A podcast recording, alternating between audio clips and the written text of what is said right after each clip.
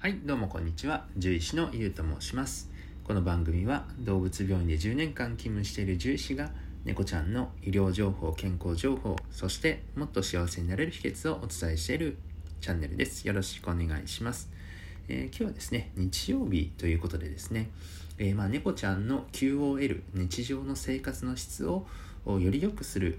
方法をお伝えしていきたいと思いますので、よろしくお願いします。まあ、普段はですね病気のこととかあまあどちらかというと、まあ、マイナスを、まあ、ゼロにする方法などをお伝えしてるんですけども、えー日曜日はですね、えーまあ、ゼロじゃないと思うんですがあのよりまあプラスになるような、えー今よりももっとプラスになるような、えーコツとかあをお伝えしていきたいと思います。で、えっ、と、そうそう。で、まあ今日ですね、あの、軽くお散歩に行ってきたんですけども、まあいよいよね、秋が本気を出してきてですね、かなり涼しくなってきたので、あの、非常にですね、快適に散歩と、おあと、お筋トレをね、することができて、えーその後この配信を撮っております。はい。えーで、えーそうですね。えーで、まあ今日はどんな方法かっていうとですね、まあ猫ちゃんを、おの遊びの方法ですね。はい。で毎日ね遊んでるよっていう方もいらっしゃるかもしれないんですけれどもあのまあ中にはですねなかなかその忙しくって、えー毎日まではっていう方もいらっしゃると思うんですね。でまあそんな時にですね、えーまあ、時間があのあまり取れない方でも、えー自分がいない時にこう遊びができたらいいじゃないですか。あの自分が仕事してる時とかにもですね猫ちゃんがま自分で遊ぶことができたら、まあ、そんなにあのえーとまあ嬉しいことはないというかあのいいですよね。はい。でえっ、とまあいろんな方法があるんですけれども今日はですね、えー猫ちゃんの宝探しゲームをお伝えしていきたいと思います。はい。えー、とでまず、えまあ、どんな風にやるかっていうとですねえっ、とまあおやつとかあとは普段食べてるフードをですね、えーまあ色まあ数個のお皿34個ぐらいの、小皿にこう取り分けておくんですね。でそうしてですねあのいろんな場所に仕込みます。でおすすめとしてはキャットタワーの上だったりとかあとはちょっと物陰だったりとか、えーその少し見えにくいところですね分かりにくいところに置いておきますね。でそうするとですねえーとまあ、ある程度お腹が空いてくると、まあ、猫ちゃんっていうのはまあご飯を食べに行くんですけれども、まあ、いつも食べているところからあ食べに行くかもしれませんが、まあ、そこがなくなったら、えーまあ、やっぱりこうちょっと探すんですね。で鼻もいいですからですね、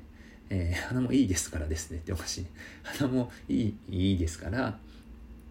あのまあ匂いなどをたどってですね、えーそれで、えーご飯を見つけたりとかあここら辺ちょっと怪しいぞとかああの上がなんか、あのーもしかしたらあるかもみたいな形でこう、えー自分で探してですね、まあ、ご飯にありつくというかあというような、まあ、ゲームですねをすることができるんですね。でこれだったら、えーまあ、朝行く時にですねこう何箇所かパパパッとまあ仕込んでですね。で、えー、と自分がまあ留守の間お仕事の間に、まあ、猫ちゃんがこう探して、え食べてくれると。はい、なので、え非常にこう、あのえー忙しい人にはこうありがたい、えー猫ちゃんの、まあ、遊びになると思います。で、まあ、この遊びがですね、えー特に猫ちゃんにとってまあ理にかなってるなと思うのはですねもともとその猫さんっていうのは、まあ、自然なあ、えーお外でね、まあ、飼育というか、まあ、農場とかでねあの飼ってる猫ちゃんを調べた、えー調査データがあるんですけれども、えーまあ、大体ですね1日のうちで、えー12時間ぐらい、えーまあ、活動するというかあの動いて、えーハンハンティングというかですね獲物を取るんですね。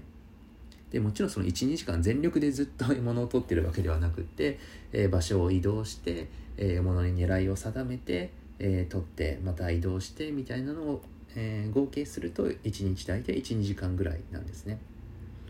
なのでまあなかなかですね1日、えー12時間遊んだりとか、あのーっていうのはまあなかなか難しいですしあのそうですね、えーせあの仕事をしてると難しいと思いますから、えーそういった点でですね、え今日ご紹介したような宝探しゲームを使っていただくと、えー、まあ、人間がこう手伝わなくても猫ちゃんが、まあ、割とその自然な状態に近い状態で、えーと、自然な行動というか猫らしい行動をとることができてそうするとまあストレスが減ったりとかあとは自然と運動量が増えてですね、えーとえー、肥満防止につながったりとか、はい、あとはまあストレス解消につながるので、えー、まあいろんな問題行動とか、えー、場合によってはその膀胱炎っていう病気もですねストレスに結構関係していますのでそういった病気も防げるんじゃないかなと。で何より猫があ幸せにね、え、なれる方法の一つかなと思いますので、えー、もしよければ今日、えー、試してみてあげてください、えそれではあこんなところですね。本日もご清聴ありがとうございました。じゃあバイバイ。